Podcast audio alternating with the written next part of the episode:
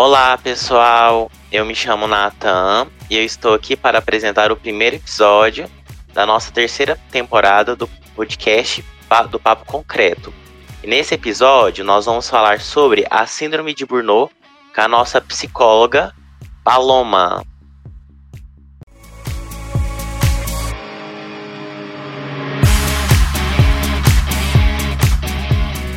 É, seja bem-vinda, Paloma. E é um prazer de nós do PES ter você aqui conosco. Antes de começarmos, dê uma palavrinha sobre a sua formação profissional. Bom dia, obrigada pelo convite. Fiquei muito satisfeita de estar aqui.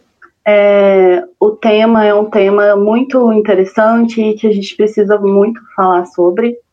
Bom, é, o meu nome é Paloma, eu me formei em psicologia na UFO, e sou psicanalista, né? Atendo pela abordagem da psicanálise. Também sou educadora sexual. E tô aí atendendo na clínica já tem um tempinho. E é isso.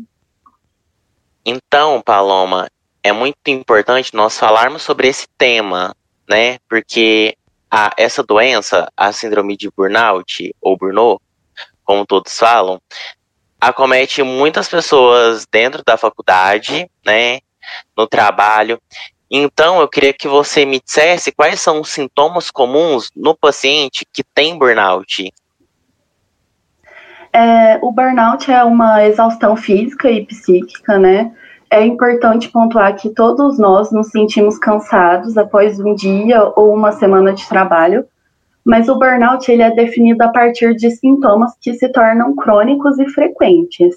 Entre esses sintomas estão a fadiga excessiva, confusão mental, é, dificuldade de se concentrar ou realizar tarefas que antes eram realizadas com alguma simplicidade, uma autocobrança no sentido de eu deveria estar fazendo mais, e até sintomas físicos, como insônia, sono excessivo, distúrbios gastrointestinais, etc. Nossa, Paloma, então assim, ele tem uma alteração psíquica e orgânica muito evidente, né? Sim, sim, a gente vai inclusive fazer essas diferenças aí entre outros transtornos, né? Mas é, é muito, muito evidente mesmo. É bem característico. E quais que são os fatores que desencadeiam o burnout? Quais são eles, assim, principalmente? É, eu acredito que a gente pode falar de duas frentes de fatores que vão desencadear o burnout. Essas frentes podem acontecer sozinhas ou podem se dar é, em concomitância. A primeira frente é a dos fatores individuais, que são, por exemplo, aquelas, aqueles de, de um sujeito que se cobra o tempo todo para ter resultados quase inatingíveis, que se cobra perfeccionismo, que se cobra para ser suficiente. A segunda frente que eu gostaria de falar é a frente dos fatores sociais e culturais. Não adianta a gente fazer aqui uma super responsabilização do sujeito sendo que estamos inseridos num contexto capitalista e neoliberal, com jornadas de trabalho cada vez mais longas, às vezes sem garantias de direitos trabalhistas, excesso de responsabilidades, e aí a cobrança por produtividade acaba sendo acentuada. Nossa, Paloma, então a gente pode perceber assim que o aspecto cultural e social pode sim é, influenciar no gatilho dessa doença, né? Sim, e é o que eu mais tenho visto, assim. Então, Paloma, é, a gente vê uma estreita ligação entre os aspectos sociais e culturais com o burnout, não é? Sim, e eles vão fazer é, extrema diferença, assim, no, no desencadeamento dessa doença. E qual que é a diferença entre a síndrome de burnout e a depressão, porque a gente pode chegar a assemelhar as duas, né? A, Sim. É, a diferença. O, o, burnout, ele seria um esgotamento crônico, só que relacionado ao trabalho ou ao meio acadêmico, no caso dos estudantes.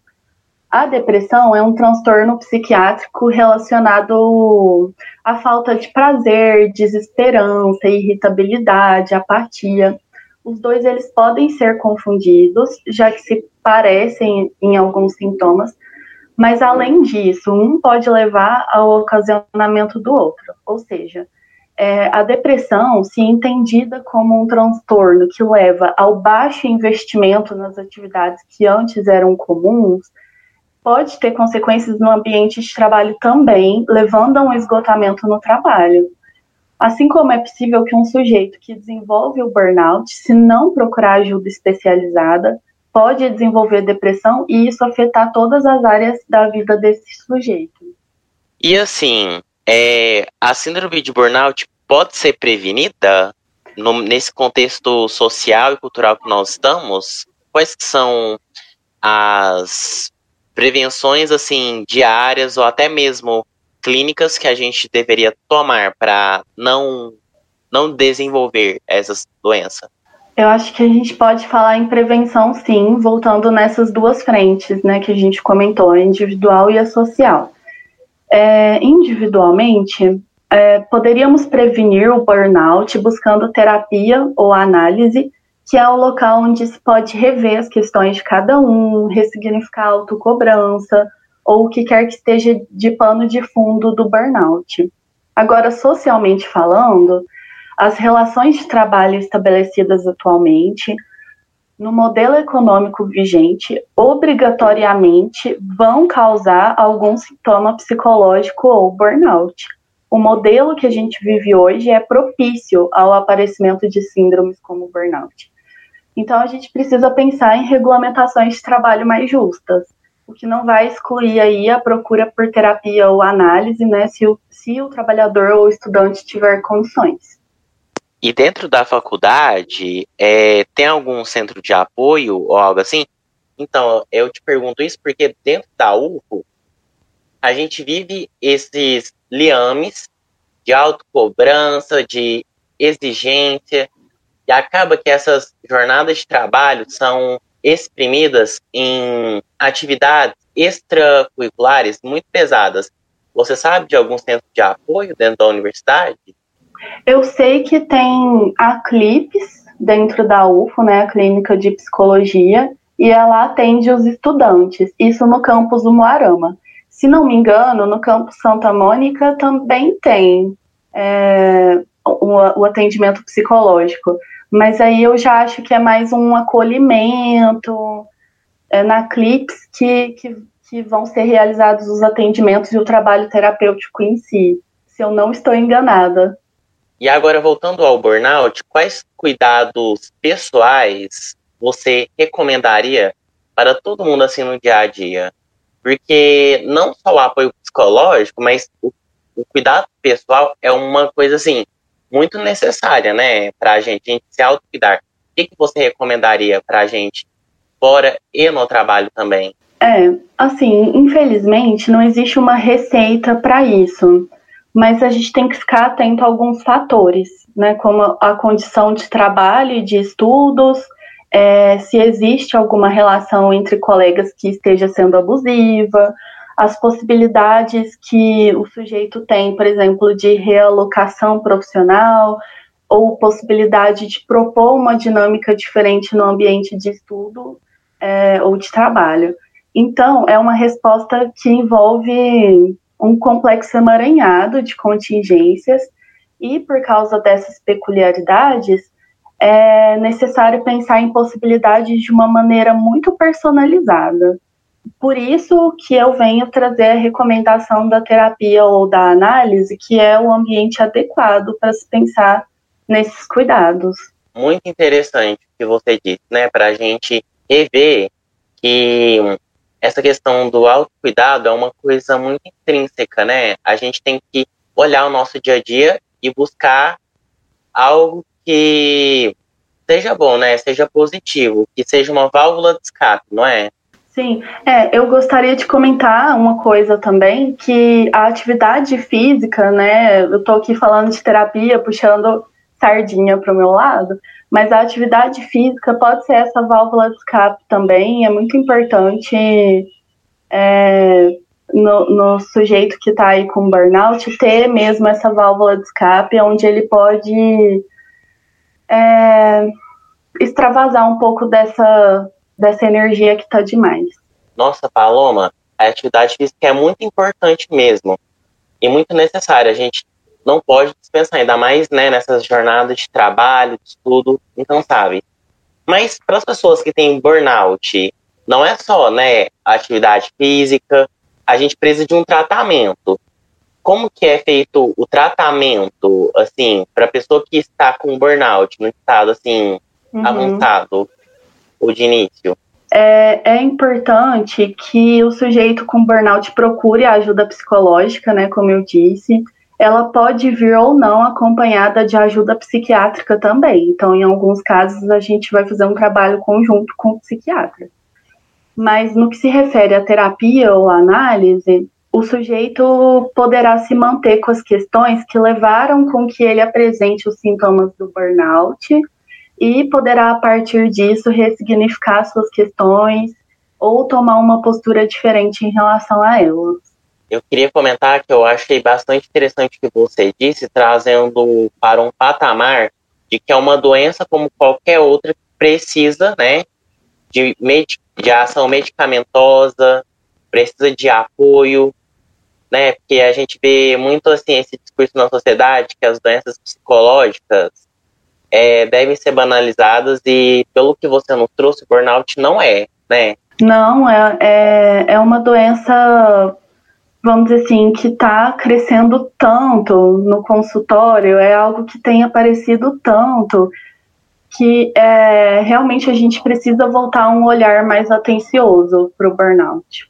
E esse olhar atencioso no meio acadêmico faz muito necessário, né? Porque a gente vive, como eu disse, jornadas de estudo, de atividades extracurriculares excessivas, né?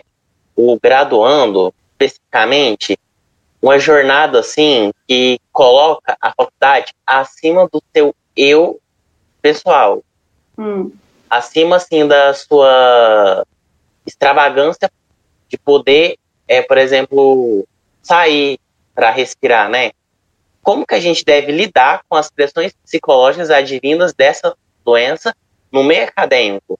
Porque a gente pensa que não, mas o meio acadêmico acarreta burnout, né? Como que uhum. a gente uhum. lida com essas pressões causadas por ele? Eu acho que o meio acadêmico, a gente pode pensar que é um meio que está é, que está tendo muita competição, muita comparação.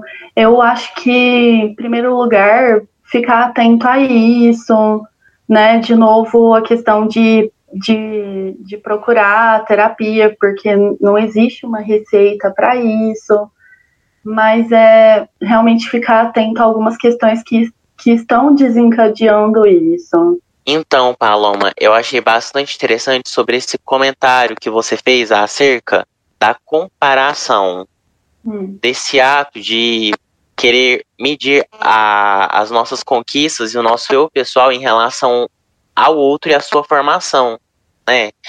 E a gente vê bastante isso no meio acadêmico, naquela questão do quanto tempo que eu vou me formar em relação à minha turma, o tempo de aprendizado de um em relação ao outro, as conquistas acadêmicas de outra pessoa, a gente vê bastante isso, né?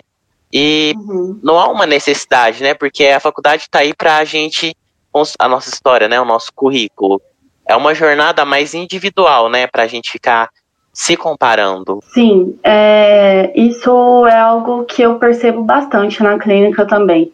É, no começo da nossa formação enquanto sujeitos, né, lá quando a gente é um bebezinho, a gente precisa do outro. Então a gente vai crescer colocando o outro como parâmetro para a gente. Então, é, é normal que, é em certa medida normal que isso aconteça.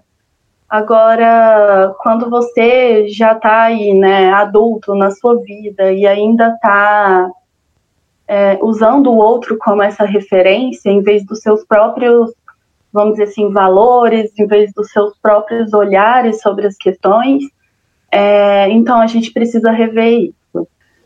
Então, Paloma, é, para quem está iniciando a faculdade, a gente acaba não tendo uma sugestão, uma palavra assim especializada dos profissionais do ramo da psicologia sobre como lidar com essa questão da comparação. Eu, pelo menos, não tive. Entende? Quando eu entrei, eu acho bastante interessante é escutar isso de um profissional especializado, sabe, nesse assunto. E o que você diz para quem está entrando agora na faculdade, para os calouros, em relação a essa questão de se autocomparar? O que você, como especialista, tem a nos dizer? É, eu, eu diria para para procurar assim ajuda na medida do possível. É, eu diria que você, calouro, está passando por um processo único, né? Você tem uma jornada única na faculdade e, e é preciso se haver, construir, talvez, é, de forma artesanal, personalizada, um jeito de que, de, que você não se afete tanto por esse meio que, que está competitivo, que está é, cheio de comparações, né? Então eu acho que, que tem a ver com isso, com buscar uma forma personalizada mesmo de enfrentar esses desafios. Aloma, se muitos estudantes tivessem escutado essa recomendação que você nos trouxe no início da sua jornada acadêmica, eu tenho certeza que tudo seria diferente. Porque a gente entra na faculdade sem uma receitinha de bolo, entre aspas. E por isso, em nome do PET da Engenharia Civil, eu te agradeço imensamente é, por ter aceitado com tanto carinho, com tanto amor é, o nosso convite de participar do nosso podcast. Eu agradeço imensamente. Espe espero também que em outras oportunidades nós tenhamos novamente esse encontro. E para vocês que estão nos vendo, nos escutando, é, nós esperamos imensamente que a mensagem que nós trouxemos hoje consiga é, chegar em vocês de maneira positiva sobre essa doença. Se cuidem, viu, gente? Obrigada, gente. Tchau, tchau.